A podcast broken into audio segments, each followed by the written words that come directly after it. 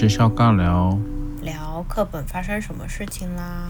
嗯，最近学校其实发生蛮多事的哈，例如说像什么什么敦化国小去唱什么歌啊，统战歌曲啊，嗯，哦，或者是说这个学校的什么、啊、教科书用土豆来，哎，叫做什么？是马铃薯的别称吗？还是什么？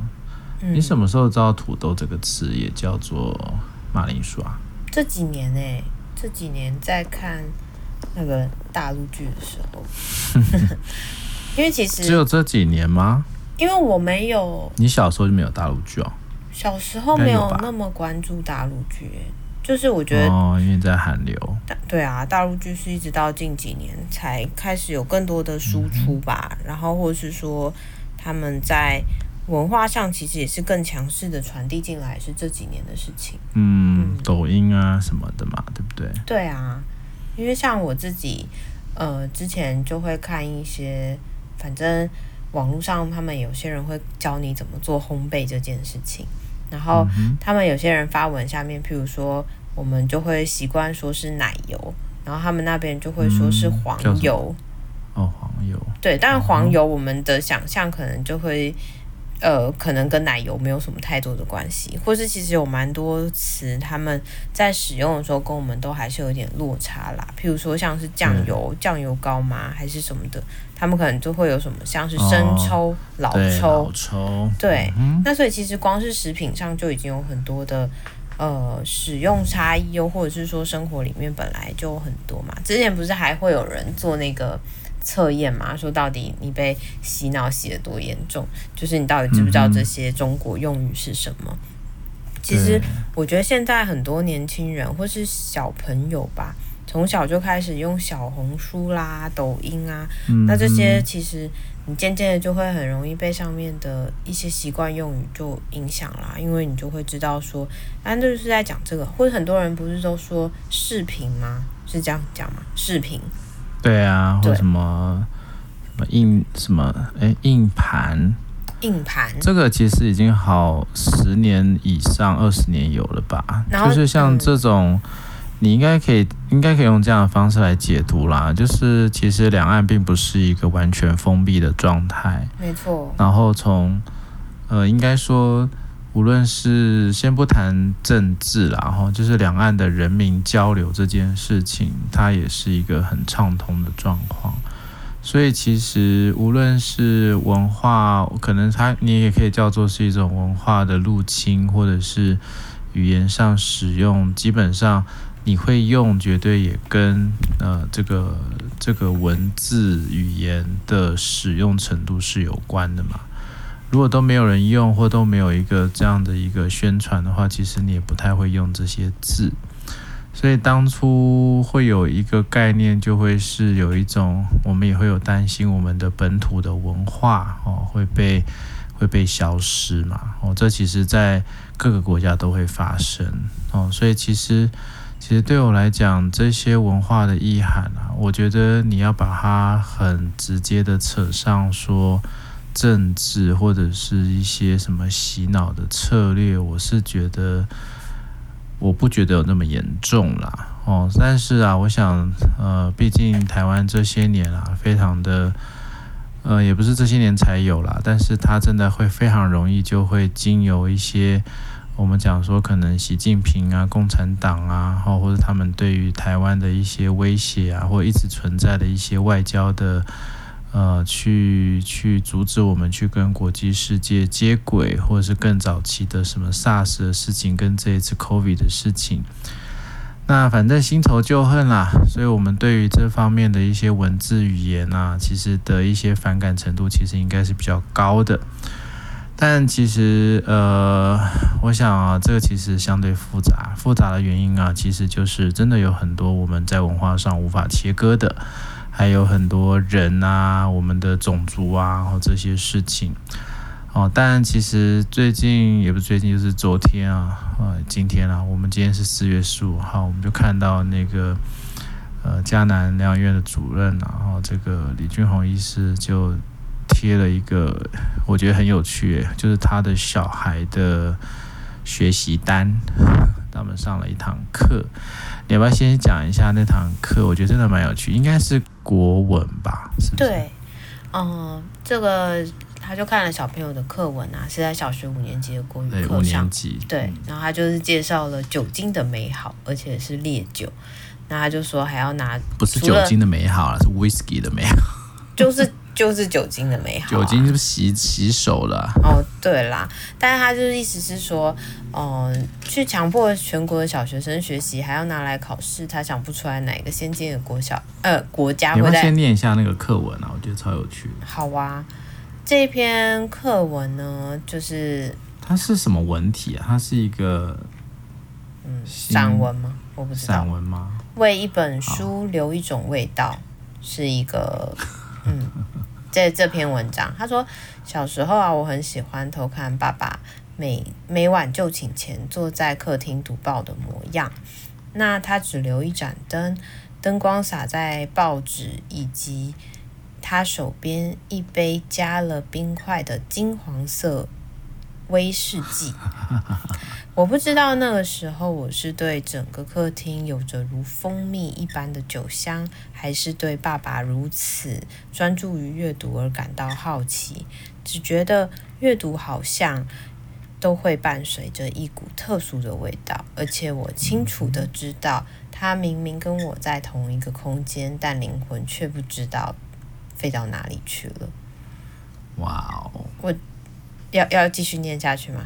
继续啊，继续啊，okay, 我觉得很酷。我尝试发出一点声音，让他知道我在一旁，但不知是阅读还是那些香气，总让我觉得他回眸看我的时候，已经变成了另一个神秘的人。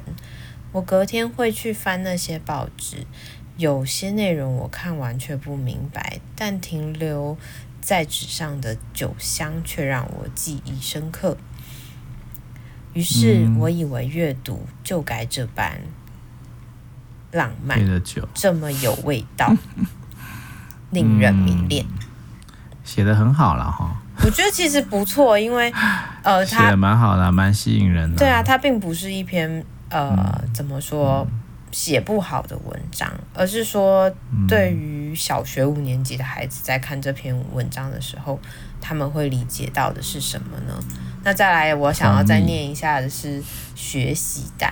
嗯，学习单里面就有在讲到说，诶、欸，可能就问了一些问题啊。那小时候作者很喜欢偷看爸爸在就寝前做什么事情啊。那爸爸留一盏灯，灯光洒在那个报纸上，手边加了冰块，什么？你就要写威士忌，金黄色威士忌，然后或是说，对，我觉得这就很好笑。整个客厅有着如蜂蜜一般的什么，然后就要写酒香。那只觉得阅读好像都会伴随着什么特殊的味道，然后停留在他的记忆里面，什么让他记忆深刻是纸上的酒香。总之，这个很烙印在脑里耶。对啊，所以很多东西都要一直不断的去告诉他说，这是一件浪漫的事情哦。然后这饮酒之后会很感动，嗯、然后所以你对威士忌的这个描述是要更具体一点点的。嗯哼，那。回来，刚刚李俊宏医师写的东西，就说啊，听孩子说，这周啊就已经有两个小朋友偷偷偷酒喝了，只是为了要去品尝这个课文内容中如蜂蜜一般的酒香，以及课本赞扬的那种浪漫。那一个是偷喝家里酒柜的酒，另外一个是到便利商店趁店员不注意的时候偷喝酒。那。这个他也提出了一些调查，是二零二二年台湾青少年健康行为调查。我们的青少年饮酒行为快速增加，高中职的饮酒率可以高达三成。所以卫福部一方面防治未成年饮酒造成的酒害啊，交通部、法务部为了年轻人酒驾问题也都很伤透脑筋。可是教育部呢，说酒精实在是太美好了。所以 家长以为交给学校照顾孩子就好，但不知不觉呢，也被散播了很多不健康而且很危险的生活习惯。所以啦，教育部最近出蛮多事的哈。所以对医生来说，医生来说就是课文就是在做酒促。然后他说会不会哪天他在课文里面再放了一篇想念烟草味道的文章？那真的是不知道该怎么说。嗯、你说辛晓琪哦，这这其实我觉得那。真的可以好好思考一下哈，因为呃，我想在应该是也是前阵子吧，然后这也是有一位不知道是也是医生吗？哦，反正就也贴了，也不是什么新闻啦，就是他就是贴了一个不知道是耶鲁大学的教授吧，就把酒精对人体的危害啊讲得蛮巨细靡遗的哦，但其实我们。都蛮清楚的啦，就像我们念医学院啊，然后在医院工作啦，我们所知道的一些，大概就是蛮清楚啊。酒对人是没有任何的好处啊，因为过去还有一个呃说法啦，就是什么红酒里面的某一些物质啊，会让人是会变健康的哦，就是有益的。但那篇文章就大概就直接打脸了，就认为说，无论是什么样的酒哈，只要是有酒精嘛哈，主要是酒精，它对于只要进到体内，它就一定是对我们的身体是造成伤害的哦，甚至有很多的伤害就是会导致你蛮多功能的丧失啊，或者是未来这个身体状况的影响，所以这就呃也。不得不说啊，台湾其实啊，喝酒啊，真的是一个非常常见的现象啊。哦，我想我个人的经验啊，我们从我我应该在我喝酒这件事情，是我小时候跟我的爸爸还有我的外公，我外公他们都是喝绍兴酒。大人就是这样嘛，就说啊，小朋友来喝一点啊，然后看小朋友一喝就呃好难喝，然后就会哈哈笑嘛。然后这是我小时候的一个印象，但我我跟我爸爸喝酒这件事情就已经有点像是一种生活习惯哦。那时候喝的应该是啤酒吧，就是在外面呃吃饭。但我想呃，台湾也一直都有所谓的应酬文化哦。我们这个我其实还蛮像这个日本然后。应酬文化其实酒是一个很社交性的工具哦，很多的生意啊，很多的这些呃交易都是在喝酒的场合哦，或者在喝醉的情况下达成的哦。所以其实如果你不留意的话，其实在你看像我们的课本里面，或者是在我们日常的一些社交啦。啊，然后一些人际关系的建立啊，甚至是你在做你的业务工作，对不对？你都会非常有机会跟酒精沾上关系。那还有一个很大的风险嘛，台湾酒精的可得性非常的高，哦，可进性非常的好，哈，所以你要买到酒这件事情啊，不会太困难，而且啊也便宜啊，这是台湾。蛮可怕的事情、哦！其实像国外啊，其实它的这些关税也好，或者是一些相关的税啊，会让酒精啊是比较贵的哦。台湾相对这一块就便宜很多。好，那如果再多讲一点啊，那个背后庞大的这个产业利益啊，那个就更说不完。然后这个无论是烟草、酒精哦，还是其他的一些这样的一些相关的物质哦，其实。对于它背后的财团啦，哦，这其实也很多时候是我们蛮常听到的，就是对于人类很不利的一个现况啦，哦。但我想，呃，李主任提醒我们哦，其实像这个很多从教育啊，或者是生活啊，或者是在我们呃各种各样的一个过往的文化里面啊，喝酒这件事情啊，真的会导致很强烈的一个。不好的影响啊，哦，所以我想，这可能也可以提供给大家做一点思考。我们的生活里面啊，我记得我们应该也讲过了，从我们各种接触的媒体啊，最早的什么三台啊、电视啊、第四台啊，好，一直到现在的网络啊、YouTube 啊、哦 Facebook 啦，哦，还有各各式各样的一些这个，无论是影像还是声音。这一些资讯呢，有时候真的也会变成另外一种新的洗脑的工具，也可能都在传播一个很绝对的真理啊。所以我觉得有很多时候啊，这些事情啊，会需要有多一点点的比较独立的思考啊。但我觉得有些时候。这也再一次暴露了，就是台湾的政府啊，对于一些相关的身心健康哈，还有一些其实在国外已经是很自然就会去形成的一种呃保护措施或者是预防措施，在台湾啊，好像你都看不太到哦。还是那句老话啦，我们台湾大部分啊这些资源啊，都是投入在很后端的治疗。但是你前端，你看从小五开始，你就被你自己家的课本洗脑。哦，然后尝试去喝啦，觉得酒香好香哦，我也想跟这个作者一样这么的有诗意，我们就去喝酒吧。哦，那那个一喝下去，也许无论是造成大脑的损伤啊，还是各种失控的行为，诶，那就又有可能出现像我们刚刚讲的另外一个讲这个六千块这个故事啊。会不会也会让很多的家庭跟很多的关系啊，就因为喝酒而造成更大的危害？我觉得现在要当父母啊，或者是要去做这些呃教学啊，我觉得真的也是不容易啊。哦，但是你看，如果没有一个更有效从政府啊由上而下的一些监督的话，我们这些家长或学校的老师啊，有时候也真的好无力哦。或者也真的觉得啊，我还能做什么？或者是我根本做不了什么？我觉得政府也必须要去解决这样的一个无力感呐。怎么办？这么多的问题，这么多需要解决的事情。对啊，那你结婚的时候还有酒可以喝吗？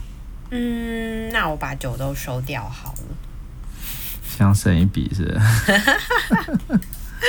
省一笔啊！而且大家也蛮危险的嘛，既然。都已经这么明确说喝酒不好的话，那干脆都收掉好了。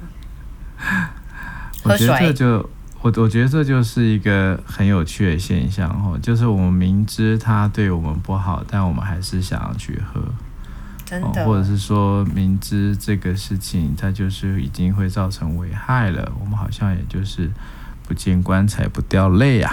哦，我想这就。哎，台湾人也好了，或者世界上其他国家人也好了，很多时候也也不太习惯，或者是很很不可很很不想要被一个很强制的一个声音就给局局限了哈。但我想，这个很多关于酒精这件事情啊，先不论它是不是真的就会让你的脑脑脑袋坏掉哦，但是它会影响你的判断力跟降低你的生活品质，我相信那是一个肯定的。然后，所以酒精啊。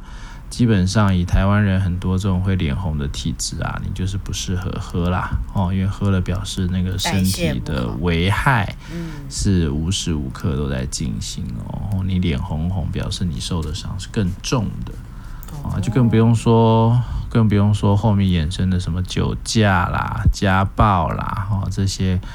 可怕的事情啊，所以我想很多时候量力而为也好，或者是更清楚自己的饮酒习惯，也更知道自己饮酒可能会发生的一些危害，哈，甚至更提醒自己。酒不要喝太多，甚至能戒酒就戒酒，能以茶代酒就以茶代酒。我相信这个意识啊，会需要所有人啊，哈，从很小的时候，对不对？好，从更小的时候就要把这个概念啊植入自己的心里啦。啊，然后呃，很多时候啊，人类真的会需要，真的生活得太苦了，哦，需要有一些麻醉的东西，这也没办法。哦，但我想在这个过程当中啊，还是要提醒自己啊，你在麻醉的同时啊，其实你也是在残害你自己，在杀害你自己，慢性自杀。对，哦，所以我们就去等等参加完六一次的婚礼，喝完最后一啤酒，这样哦，每一次都可以用这样的说法，哦，这样就可以继续喝下去。好好笑。好啦，尽量不要喝啦，然后尽量不要喝。有时候真的没办法，也是让自己能够保持在一定的限度，哦，不要发生什么不好的事情喽。好，我们就到这里喽，拜拜。